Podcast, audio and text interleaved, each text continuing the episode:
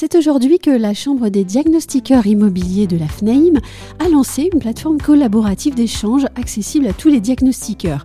Le but de cette plateforme est de recueillir les avis des uns et des autres sur la création d'une carte D et donc d'un encadrement réglementaire afin de garantir les compétences des diagnostiqueurs. Les questions posées et traitées sur cette plateforme seront concrètes et elles porteront sur les conditions d'accès et de maintien dans le métier de diagnostiqueur.